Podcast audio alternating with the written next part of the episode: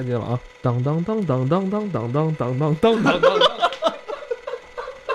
哎呀，太像了，太像了！我跟你说，特别好，特别好，特别好，乐感特强。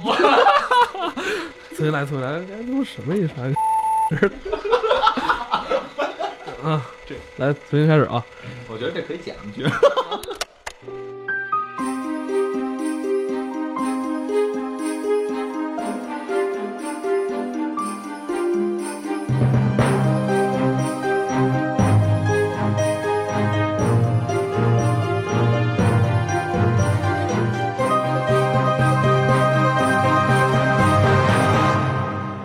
这个熟悉的旋律啊，不知道你们有没有识别出来？有七八年以前吧，当时非常火的一部美剧，对对对，是一部科幻美剧，《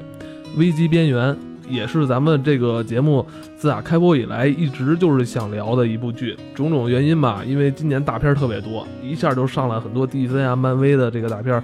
一下就把这事儿给。隔过去了，终于有时间可以好好回顾这个剧了。嗯，这个剧之前也有很多听众朋友给咱们私信，是吧？说你们什么时候聊危机边缘啊？什么时候聊啊？呃，今天咱就来聊聊吧。呃，怎么说呢？应该是在《X 档案》第九季完结之后，很长一段时间没有出现一个以科幻为主打为元素的这么一个美剧。当然也有像《迷失》，我个人非常喜欢的《迷失》，比如像你说的《四四零》，但但好像都不是特别的主流。《Fringe》这个危机边缘出来之后，真是让咱们眼前亮，好像突然一下又燃起了咱们曾经就是内心里对科幻剧那种渴望。也是金花特别喜欢，CIS 也非常喜欢这部剧，是吧？今天正好咱们仨一起来聊聊这个剧。对，其实像就像你说的，就是从 S 档案结束之后，其实有一段的空缺是没有这类的，像《迷失》，虽然可能。收视率也很好，也也很有名，但是它是那个有点悬疑啊，有点那个感觉，对吧？它不是上来夸夸每集我先给你一个特神叨的事儿，这种这种神叨的事儿，这种就是虽然好像也出过几部，但这个是后来比较火、比较成功的。他也是迷失那个导演来做的，包括说你说向 S 档案致敬这个，不是说我们的感觉这么着，就是就是，而且包括其中我之前你提过 S 档案的时候提过，有一集的开头嘛，他们在开一个听审会，里边有提到了，就全美国有两个部门一直在赔钱，S 档案和危机边缘，你们怎么办？就 是它里边包括很多电视时候就是。就是放电视的时候，他们会放那个 X 档案的这些片片头什么的，在里边会出现一些小的细节，确实是完全一脉相承 X 档案的这个这个故事。嗯嗯，我整个的这个观看科幻电电视剧的这个经历的话，都是从这个 X 档案开始的，所以的话，对于这一类有一个非常情有独钟的一个情节，对，非常有情节。中间其实也看，包括像 Heroes、像 Lost、像这样的一些电视剧，但是那种的话，都会没有这个的这个戏份给你感觉这么强。另外的话，你像 Heroes 也好，或者像我们知道四四零零，那个虽都是超能，它虽然也是软科幻的一类，但是它全都是偏向于超能。这里面就是一群普通人，而且他讲了很多让你觉得非常诡异的现象，包括后来从第二季、第三季开始的话出现的平行宇宙，整个这些东西的话都给你。视角打开，最近两年平行宇宙的这个理论，在这个无论是科幻市场上，还是说在整个我们的这个观影上面，都会看到很多。但是它是从零八年开始的时候就已经开始做铺垫，零九年的时候出现了平行宇宙，这一切让你看起来都是不可思议。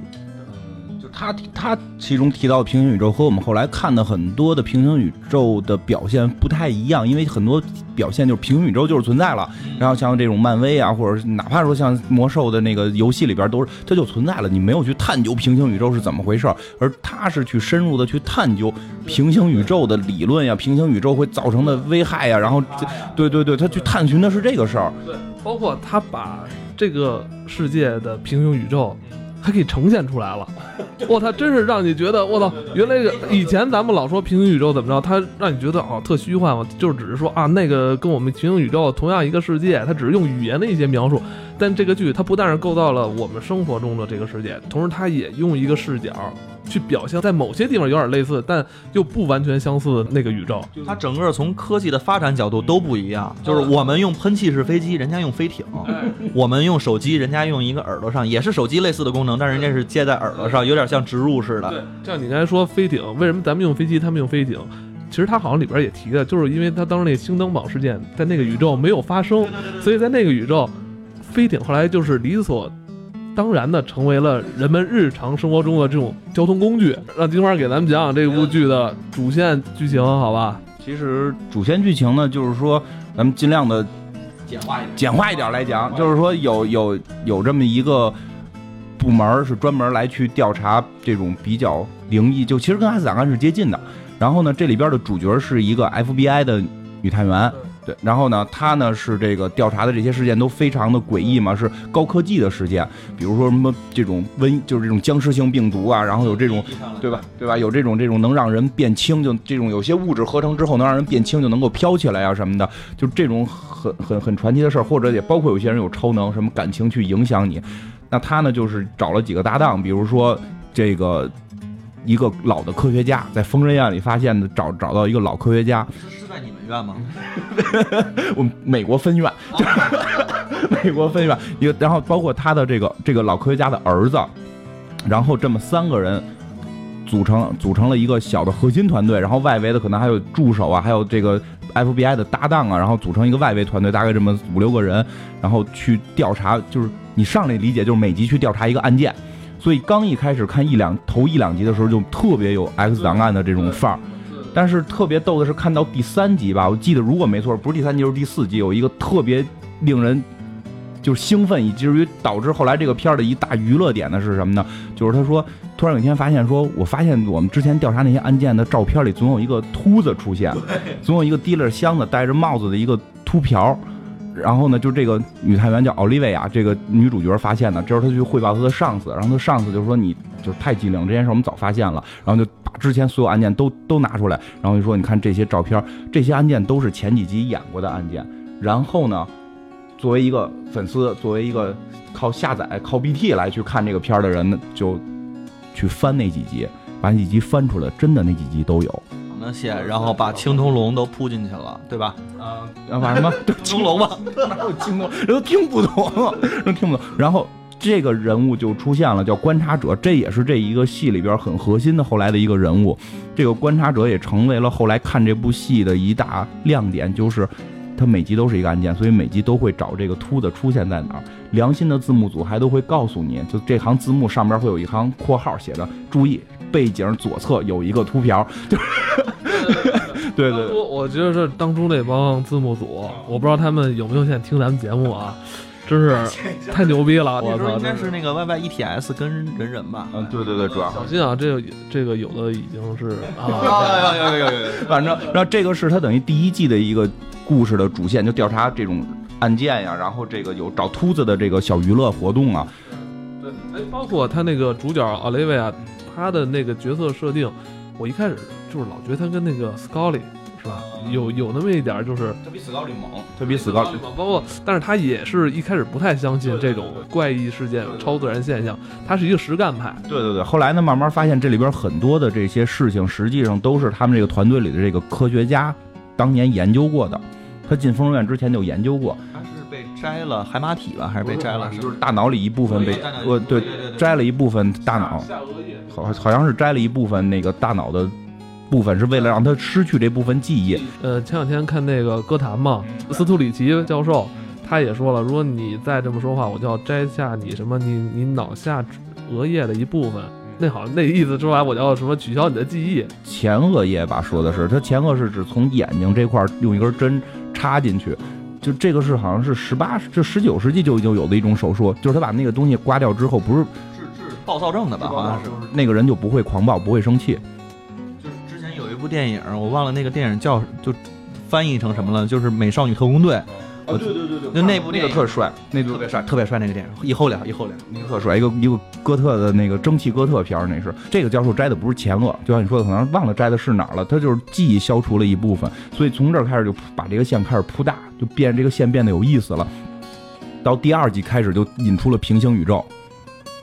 就引出了平行宇宙里边的事儿，后来会慢慢的发现这些事儿都跟平行宇宙是相关的，就有第二个宇宙，他们叫 B 宇宙，然后。慢慢会发现，这个平行宇宙里边也有这么一帮一帮人，也有奥利维亚，也有这个老头儿，但是没有那个男主角，就没有这个老头的儿子。对对对对，对吧？就变成了一大主线，一大亮点。这个儿子是偷来的，这个是 A 宇宙去 B 宇宙给偷来的，对吧？而且就是后来还有一个，就是这个这个老头的一个合作伙伴，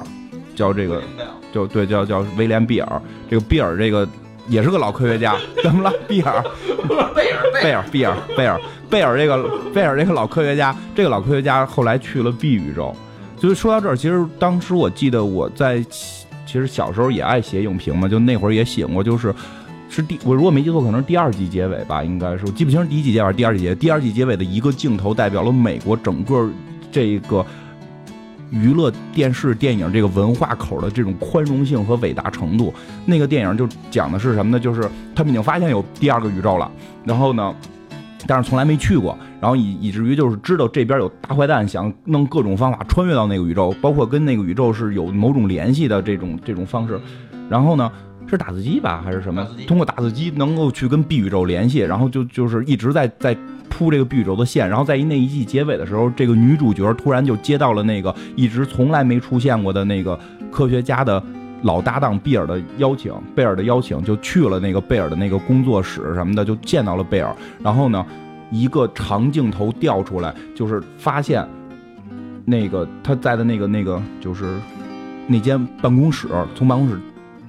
玻璃咔往外拉，越拉越拉越拉，就两座大楼，纽约的双子大厦，这个特别振奋，因为大家知道，就是双子大厦是就当时九幺幺已经被被毁了。那会儿被毁了吗？我记得当年蜘蛛侠最早蜘蛛侠拍二的时候的创意是在双子大厦上结一个大网，然后把敌人给给给困住。包括像指环王上双塔奇谋的时候，这个名字一直在定是不是叫双塔，因为所有的都是怕引起美国人这种不好的回忆。但是就是事隔几年之后，这部片子居然就是用这个。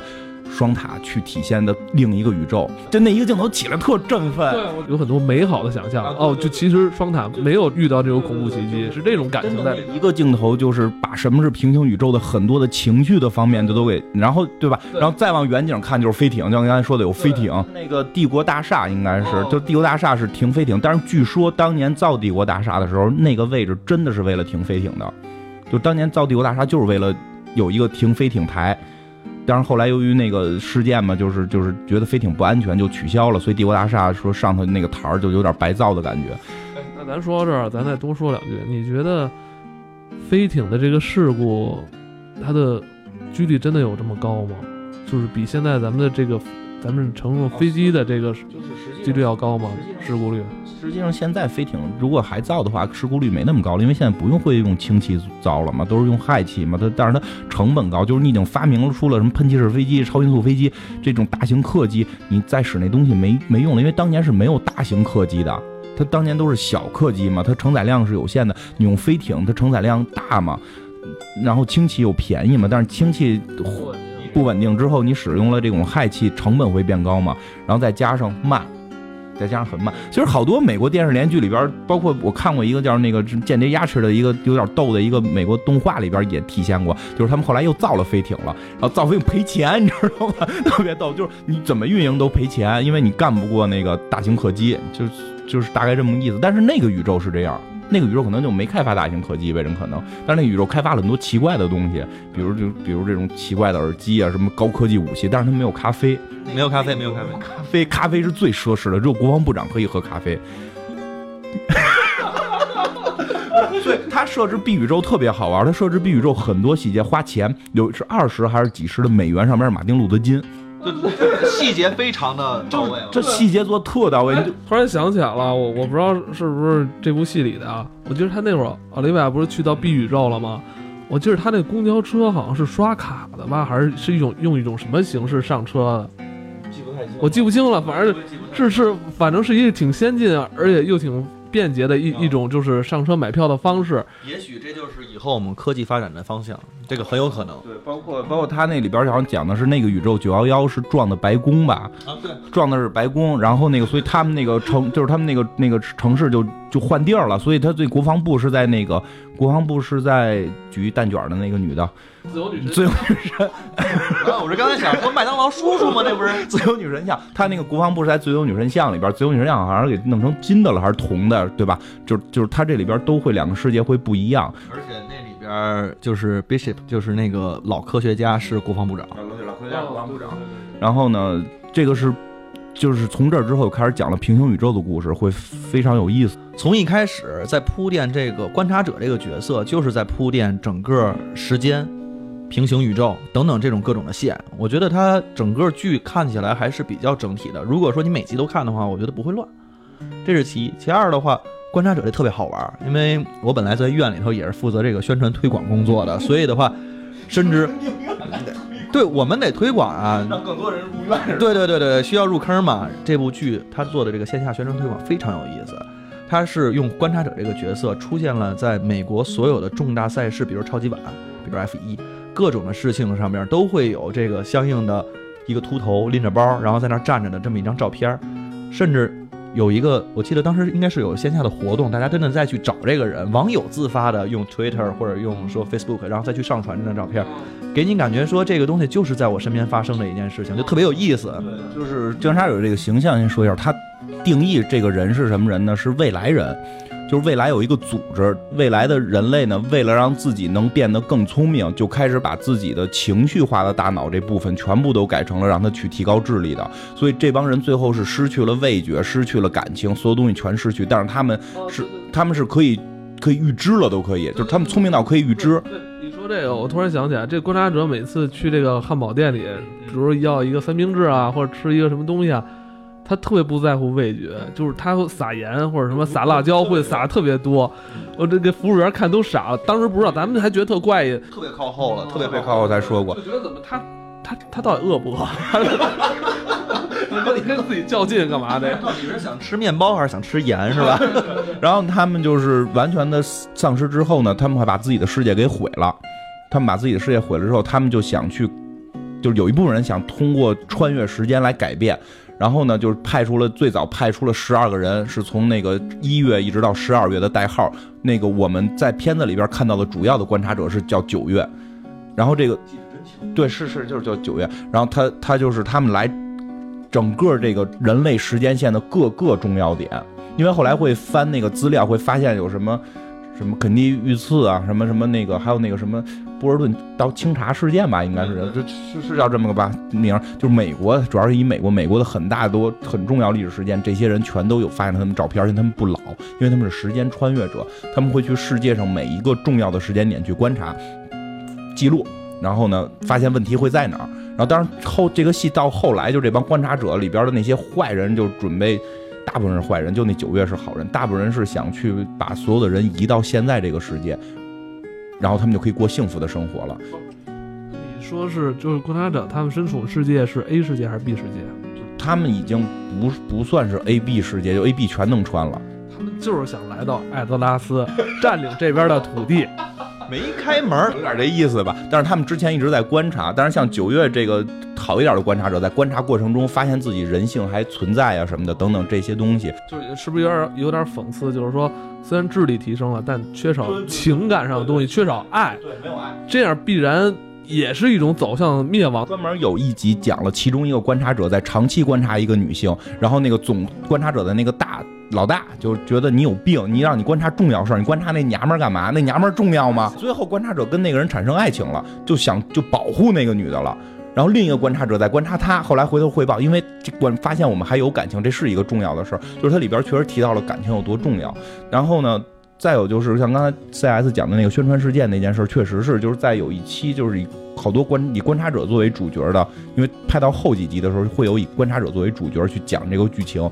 的那一集的时候，是在纽约，应该是在纽约街头，他们放出了上千个观察者，就是演员扮成观察者的样子，藏在街头各个的地方，然后让老百姓上街去找。因为在剧情里边，他是那种未来来就看重要事件嘛，所以让让很多的这种粉丝就觉得，啊，这这种有观察者，今天有重要事件，就就就就发生这种线下活动，做的确实特别不错。那个时候我老翻墙出去看 Facebook，自己的 Facebook，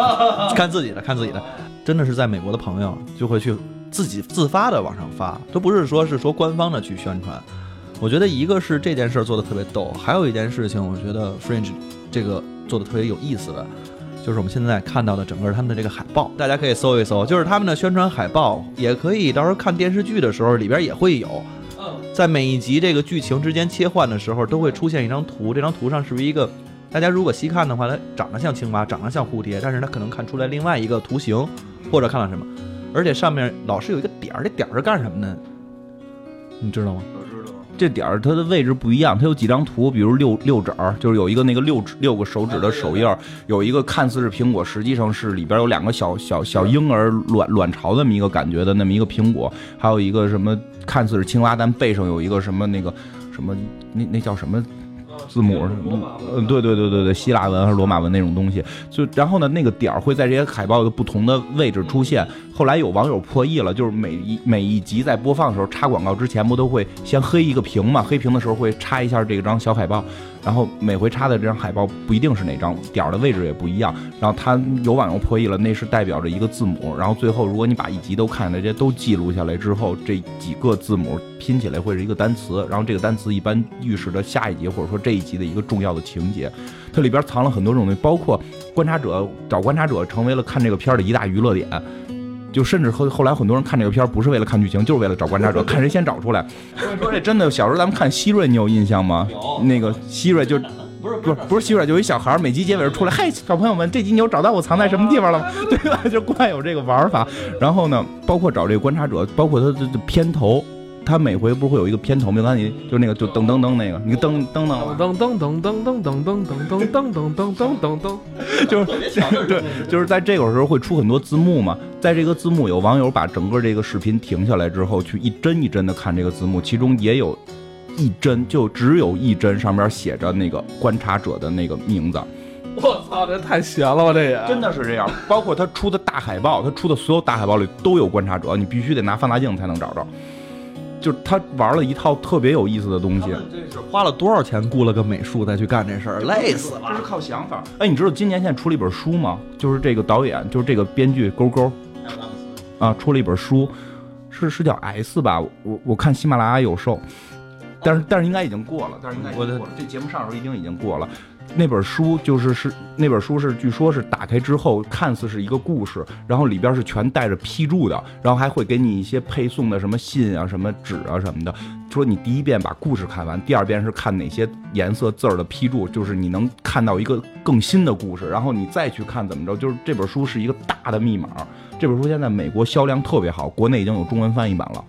不是你是说喜马拉雅之前在卖是吗？前两天在预售，我现在看已经有人是没通过喜马拉雅，通过别的方式买到了。但是我特别不接受预售这种形式，我必须掏钱了，必须马上看见东西。我准备去找这本书，但就是说，这个东西是跟那个这个《危机边缘》这一套是类似的，它藏了很多这种点在《危机边缘》这部电视剧里边。这一套玩法其实真的挺有意思。呃，这里边也有，你看那应该是在那个说出来，说出来，回头我用这个做可以做封面。是吗？就就这张图里应该有吧？应该有那个观察者，你看一眼在那 Peter 肩膀后边是不是？你把那张图放大了，我看一下。我看啊，一点不能哦，现在我们是盯那张海报在看的，但我们现在想给它放大了。金花说这个主主角后边肩膀后边有观察者，肩膀后边。没有啊？这不是大厦吗？还得大是吗？我，哎呦操！干什么？我操！这我也没看见，我这他不说我也没看着。这张图，呃，如果你正常这么看吧，就是它就是一张电视剧的海报，三个主人公，完了背景是它这个剧的名字《Fringe》。你把这个图放大时候，你会发现就是这个主角 Peter 肩膀后边有一个观察者，这个观察者很小，这观察者的这个高度吧，可能还不到，还没有这个主人公手指头长呢，非常细，啊，但是有。对对对，就是他做这一套都做这么好玩。不过说起来，这观察者其实有集之前咱们讲过提，嗯我忘了哪集提过观察者理论，就是说，哎，我忘了是不是节目里提到了。反正有一种理论叫观察者理论，就是说任何东西一旦被观察就会被破坏。是不是有点像薛定谔的猫啊？不不太一样，薛定谔猫是测不准的那一套，就是它这个是讲的是什么？是说你看任何东西的时候，一定会有光子打到这个物体上。那么这个光子是有一定能量的，那么所以你过看到的任何东西都是被光子的能量所冲击的，它你看到都不是本真的它，都是被能量冲击后的它，所以所有被观察的东西全部都是被改变的，而且这一套理论是在物理学的量子力学里边是非常著名的。我知道，知道。有不是不是，这两天我看《硅谷》第二季的时候，里边有一特好玩的一个事儿，回头我不告诉你，自己你回去看去，特别的，就是就是讲的是这个。你告诉听众，告诉我，告诉我，整个危机边缘里边就跟你刚才讲这故事是一样的。就是为什么后来出现了平行宇宙之间互相开始打，就是就是这个原因，就是观察者的出现，他认为只是在观察，但实际发生了他的观察这一件事发生了巨大变化。就从就刚才说物理学上讲，就是你光子之下东西是观察不到的，因为会会会破坏嘛。包括生物学上也会有，就是之前我就讲过，就是说什么黑寡妇这种蜘蛛，实际上包括螳螂这种动物，一般是不会吃配偶的，并不是不会吃，而是配偶能逃跑。一旦你观察，气场会发生变化，周围的环境会发生变化，会导致公这种公的这种这种雄性的这种虫子，它的躲避几率就是就躲避能力会降低，就会被抓住。所以大家老以为。每回都吃，实际并不是，是自然界中可能逃跑几率是更高的，可能百分之九十。如果你观察，就是百分之五十被吃。这里边讲的这个剧情是什么呢？就是 A 世界的这个科学家在八十年代的时候，A 世界的科学家的儿子死了，他一直想救他儿子，然后救他儿子就研究这个药，但是没研究成功。在快研究成功的时候，他儿子先死掉了，然后他就特别悲伤。然后他就结果他在之前呢，他曾经在之前发现过一个。方法能窥探到 B 宇宙，这个窥探就是说有一个小窗户举着就能看到那个宇宙，但是他干不了任何事儿，他就拿这个宇宙就每天看自个儿在那个宇宙的儿子，就看着就就就特开心嘛，特开心嘛，就也不是开心，就是去去去怀念吧，就发现那个 B 宇宙的儿子也得病了，因为是 A 宇宙 B 宇宙很多事儿是接近的嘛，B 宇宙的儿子也得病了，然后 B 宇宙的科学家也在研究怎么去造这个药，然后就在这个药马上要成功的时候。观察者来了，就在旁边站着看，但是影响了周围的气场，让这个 B 宇宙的 B 科学家就回头看了一眼观察者，然后说了两句话，然后 B 宇宙的观察者就走了。对，如果他回下头那边没人，他又头重新回来了，但是回头看那边站着一个秃瓢，就说两句话。咱们可以设想一下，你有时候会有意无意的，就是比如你在家看书或写字儿或怎么着，特别安静干一件事的时候。你有时候会突然闪现一种念头，就是说，哎呦，后后边是不是有有人啊？是不是有人站着？或者说感觉就是突然气流不对，就特别扭，就那么一个劲儿，会突然一下上来。就然后他回头看那个观察者，跟观察者对话，然后再回头，但在对话的这个期间，他做的那管药变色了，那个变色就代表了成功，代表了成，代表了成功。但是他聊完就跟观察者对完话之后再回来的时候，那个又变回去了，所以他不知道这个颜色变了，他以为做失败了。然后这边的宇宙，这个 A 宇宙的科学家就看着搓火着急，我你成功了，你赶紧的，你怎么跟他说话了？然后哎呀，又救不了儿子了。然后他就对这种儿子的这种，对这种儿子的这这种这种爱，就就迫使 A 宇宙这个人做出了一个特别不理智的决定，就穿越了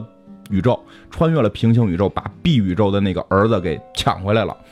我记得他好像不仅抢回来了，抢回来之后还掉到冰窟窿里边，然后 然后被观察者还救了，所以他们其实做出的改变是巨大的，最后造就了说这两个平行世界的事件发生的就是特别的不一样，这两个人的经历都不一样了，所以就导致了后来的一切的变化就都都发生了，这个就是抢儿子这件事儿，然后 B 宇宙的那个科学家就放弃了科学，成为国防部长，一定要穿就一定要想法打到 A 宇宙把儿子抢回来，然后 A 宇宙这个科学家就把自己大脑给给切掉一部分，然后把这些记忆。全都忘了，然后，然后怎怎么怎么样怎么样的就保护他的儿子。我我我如果记得没错的话，是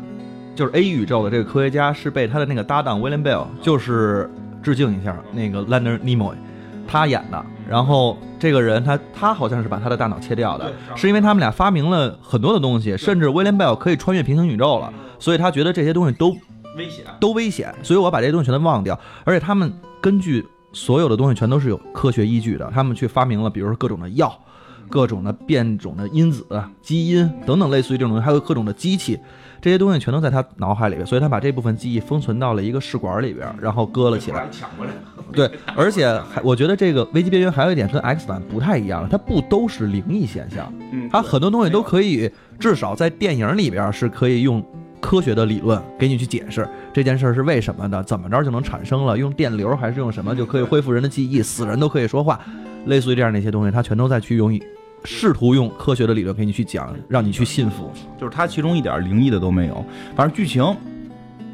就是这么去把孩子给弄过来了，然后所以才发展了 B 宇宙跟 A 宇宙的区别去打。去去去抢儿子嘛，到后边有一个抢儿子的大战。对，其实先说一下 CS 说的那几点里边有几个我记忆特清楚的，就是有一集是也是一个科学家就是另一个科学家，就是那一集的一个小小小小主小小主线的，就那个那支线的那个故事，那科学家造了一种，就是他儿子好像是残疾吧，他腿残，他让他儿子能够站起来，他最后做出那个东西是能让人飘起来，那个东西怎么做的？他说的特逗，特别具体，是说他是用特别多的，我如果没记错，是用特别多的，就是这个原子核去去合成一个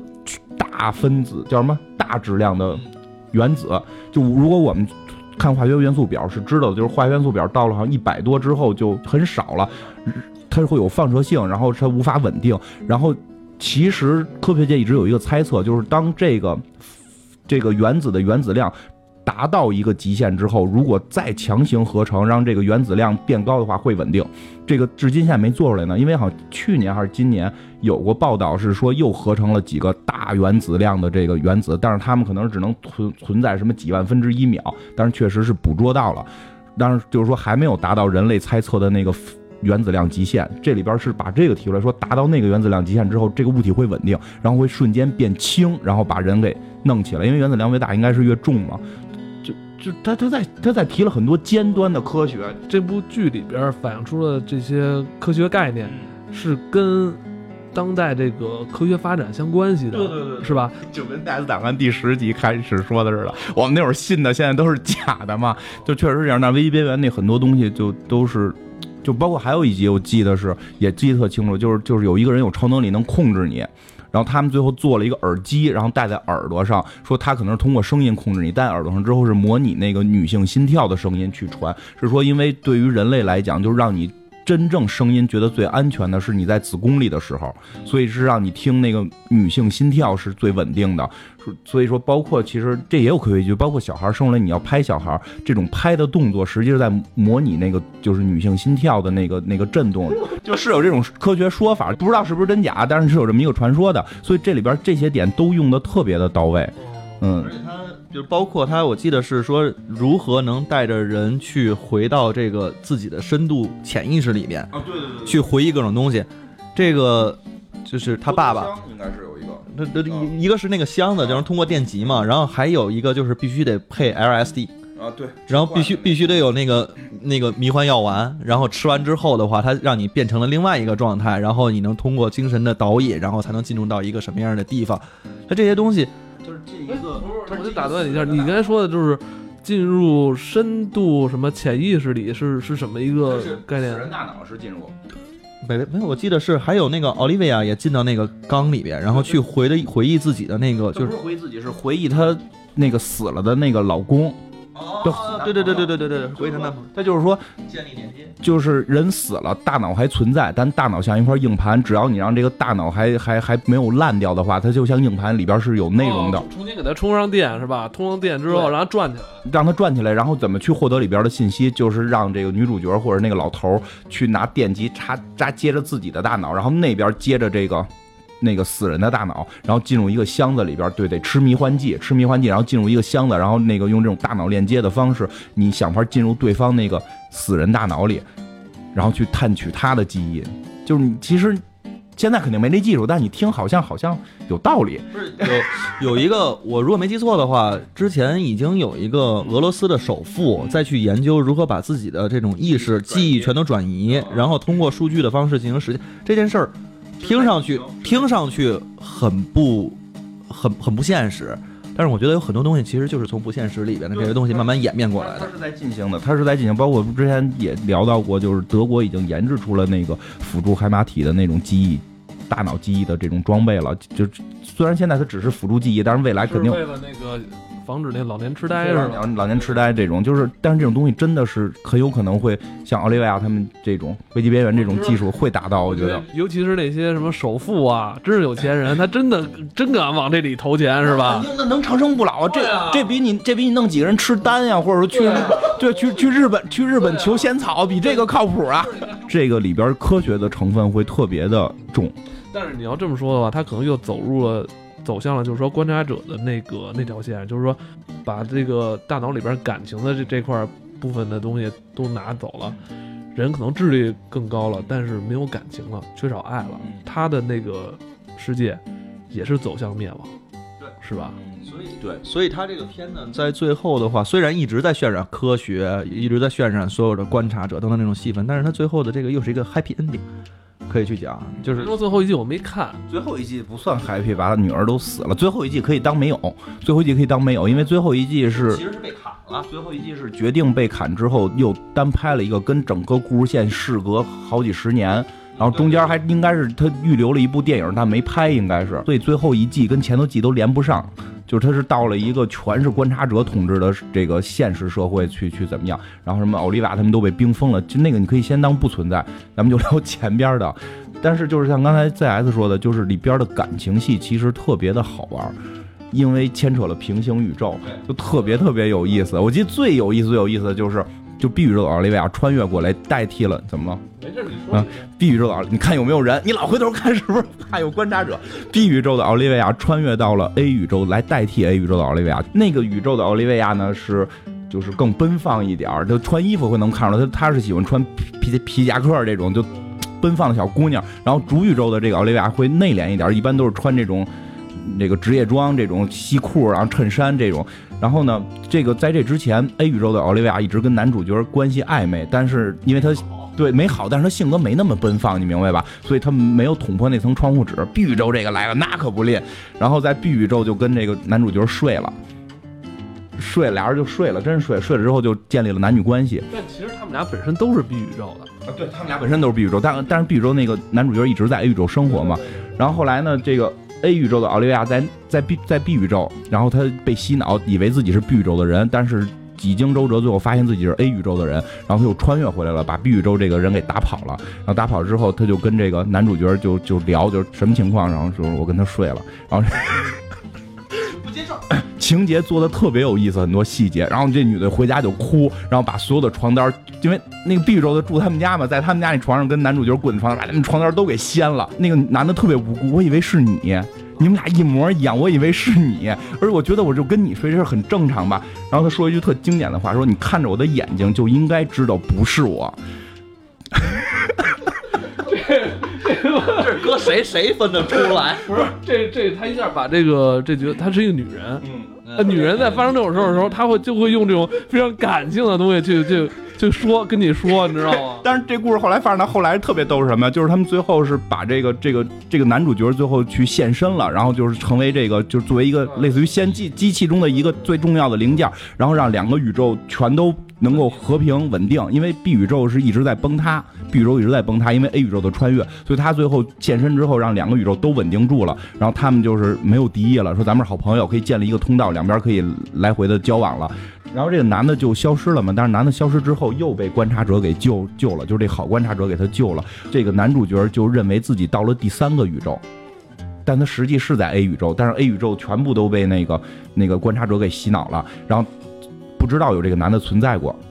所以这个男的就以为自己到了 C 宇宙。这个奥利维亚这个女主角呢，就是有这种已经虽然忘记他了，但是这种爱情有的时候真的是穿越平行宇宙的这种爱恋是是能够感知到的。他会跟这男的越待越觉得俩人好像应该是一对儿，然后越待是一对儿，然后慢慢也回忆起了好多记忆，就是我跟你应该是一对儿。然后这个时候就是要亲这个男的，这男的就说不不不不，我看你的眼睛，我知道你不是我的那个奥利维亚。就 你明白吗？就实际是，但是他已经害怕了，怕这回再亲错了。那个真的是那个观察者把他复活在这个 A 宇宙里了。对，但是但是他不信了，但是他已经不信了。然后这 A 宇宙的女的要跟他好，他也得拒绝。所以这些点还挺好玩。包括就是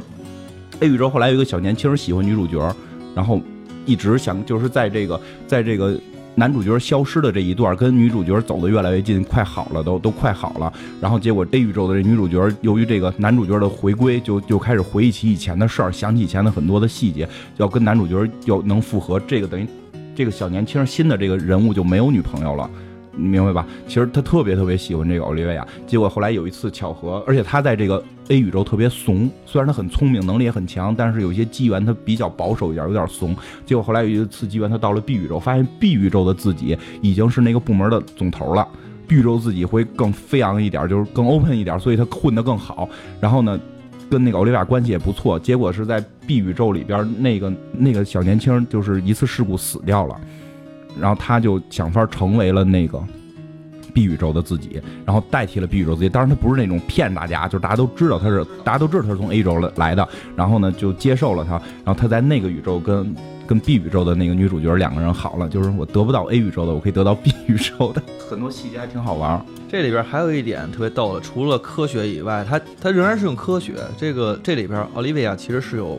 特异功能，对，最后是练出超能力了。对，练成超能力，它能刚开始它能让灯泡亮。嗯，那这个当时看的时候，我觉得，哎呀，这这这是不是有一个超能电影？结果他最后也是用科学的理论，其实在帮你去解释，仍然是这个 Bishop 最早期他发明了一种药剂，奥利维亚跟他有一个有点渊源，是一个他不是寄养，是他们实验体的一些小孩儿，嗯。然后当时给他打过这个东西，所以的话，他就是其实具备了一种对于人脑潜力开发嗯。的一种东西，所以他可以去具有一些超能力。哦，对对，你说这儿我突然想起来啊，那个奥利维亚是，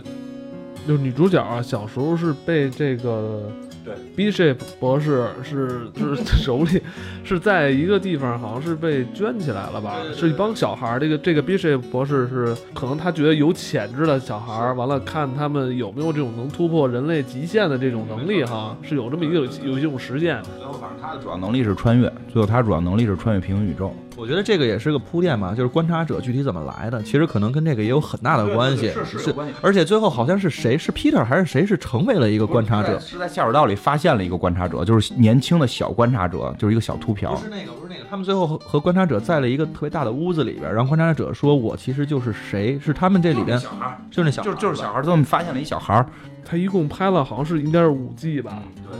其实不算一个很长的一个剧，是什么样的原因造成他最后匆匆的五季就收场的？其实我觉得，首先五季也不算短了吧，一一一一百来集。它但是这个戏，你想到后来刚才我们讲那些故事，你我们后来讲那些故事，你会发现它是有主线剧情的，而且它那个主线剧情是有一个就必须是要延展下去，有一个起伏的，不像不像 S 档案那个主线剧情是你可以永远倒不完的。你你就是今儿发现外星人，明儿发现没有没有外星人，今儿发现外星人，明儿没有外星人，他可以一直这么折腾下去，因为他一直搞的是这个阴谋论嘛。但是这个他并并并不是说阴谋论，所以他那个主线剧情必须有起伏，有有回落。其实我觉得应该是，我觉得算在第三季就应该算他正经拍完了，就是估计最早写剧本就三季，就是他最早也不是说写，就是最早定的大梗概应该就是三季，就是那个男主角现身，然后两个宇宙稳定。应该算是一个结尾，但是当时收视不错，就拍了第四季。第四季就是这个嗯男主角又回来了，以为自己生活在了 C 宇宙这么一个故事。嗯，其实那一季就编的吧，有点儿，你因为你想，就是两个宇宙都稳定了，你你的那个主线剧情没有了。他就是每天调查点案件什么的，就有点淡薄，就剩了观察者这么一条线了。所以最后呢，迫不得已，他们就开始发掘、挖掘观察者这条线。结果挖掘、挖掘、挖掘，就观察者这帮人，那总得干点什么吧？就观察，就干脆观察者把地球占领了吧？就 因为他们是未来来的嘛，所以其实从那儿之后，他有了这个思路之后，这部戏就偏了。这部戏开始吸引人是观察者是不被人看见的，对对就我们生活在主宇宙是这样的，B 宇宙是那样的。我觉得观察者这角色啊，就不应该说话，就不应该有那么多动作。你出现就可以出现，你永远保持一个神秘的状态。这个阶段你长一点儿，你可以通过第三方的角度去叙述观察者这个事儿，别让观察者直接渗入到剧情，完了跟你这儿又打又又救你了，觉得这个东西逼格就掉下来了，你知道吧？你看一开始多酷啊，是吧？光一脑袋，呃，光秃子，完了那个戴礼帽，提一个箱子，他对于主线剧情的推进，所以观察者那个设定也不能说设定这么一个人永远不用嘛，但他设定的用完应该就是第三季用完就完了。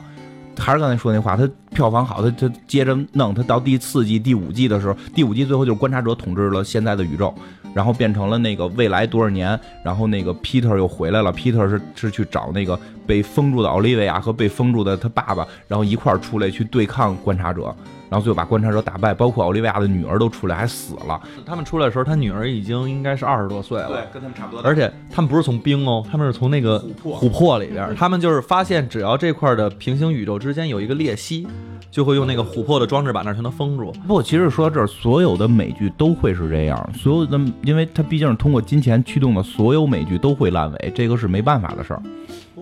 我我跟你看法不一样啊，我觉得这部剧是从零八年还是零九年开始，持续到一三年到一四年期间。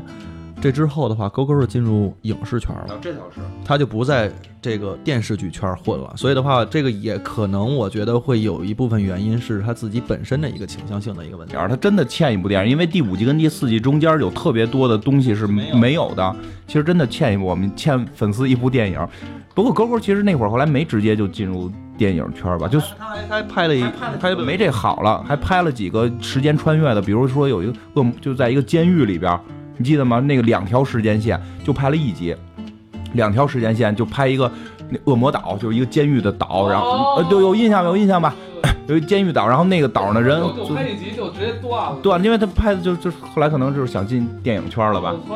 有有有有有，哦，对，好像是一季，反正收视不好还是不怎么着原因就就不行了我。觉得这也不能叫烂尾，他毕竟给一结尾，就跟但就跟四千四似的，他就是也是收视率低会给结尾，这样的就已经算不错了。像《X 档案》不也是最后两季就也就了事了嘛？因为美剧的这种商业模式就是这样，也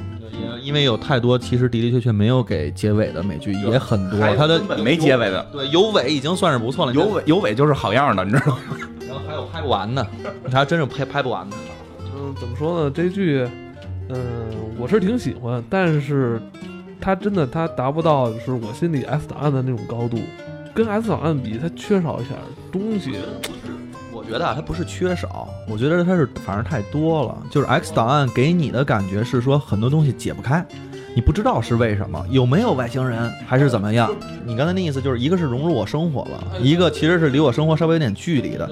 但是我的感觉呢，就像我刚才说的，就是一个是说给我所有的答案了，一个是说 X 档案真的没有给我答案，它就给了我是一个大的 X，所以我就觉得这个东西完不了，而且它的的确确现在哎，其实对你说 X 档案现在说没完也也可以啊，是吧？人人家也在继续嘛，准备着我。觉得他那年龄，那个 Mulder 跟斯考利也没到退休年龄呢。但真老了，真老了，真变样了，不一样了。Mulder 都使油布了吗？我觉得是这样，就是跟我们去接受他的那个时代不一样。就在 X 档案那个是一个跨时代的作品，但是如果你说这两个东西是同时期的，那可能真的危机边缘会比它从拍摄到到很多质量都不不一样嘛。但是那个是它是跨时代的 X 档案是，以前我看好多人给我私信嘛，说问我能不能推荐一些有关平行宇宙的这种影视剧。其实我觉得可以看看《危机边缘》。《危机边缘》不单是给你呈现了一个平行宇宙的这么一个内容，它还把这里边很多的科学概念告诉你了。呃，应该说也不是太深奥，一些浅显的科学概念。至少不是一闭眼，至少不是说一闭眼就过去那种。不是拍脑袋出来的概念，是都有能有根有据的给你讲明白。是挺能忽悠的了，也是大。忽悠，反正，但是这部剧里边其实，呃，好多好看的地方，不光是主线，我觉得它里边每一集出现这些有点怪异，有点，但绝对不是荒诞，绝对不是荒诞，是有些怪异的这种离奇的科学事件、小案件，还是非常有意思的。对是吧？我我我也是觉得说，它里边每一个小的剧情，其实都值得你去看完这一集之后之后，一个是你能学到点什么，就也不是学到吧，就是领领悟点什么东西，然后这些东西对这个东西感兴趣，对，而且他给你的你这拿这个海报对，推广来讲的话，我觉得他给你的是完全另外一个感觉的东西，有点悬啊，这种东西有点悬悬的东西在里边，就是比较大。对，脑洞比较大，解闷儿吧。我觉得这剧 也咱也没有说咱说的拔的那么高，什么又科学吧，又就是解闷儿，就是解闷儿，是吧？我们做节目主要是图咱自己痛快嘛，不是？呃，搜如果想找的话，搜那个英文名，因为中文名有一个同名的国产剧。中文翻译一个叫《危机边缘》，其实最早咱叫《迷离档案迷离档案，迷离档案，迷离档案，》，挺他妈土的，就是那个可能真的是 X 档案了追 X 档案来的嘛，就是迷离档案，就是要不然前面有那梗呢。哎，我觉得这也不能不能说人土，没准当初字幕组做的时候想往经典上靠，为了跟 X 档案靠，当时，嗯，我我这个粗浅了。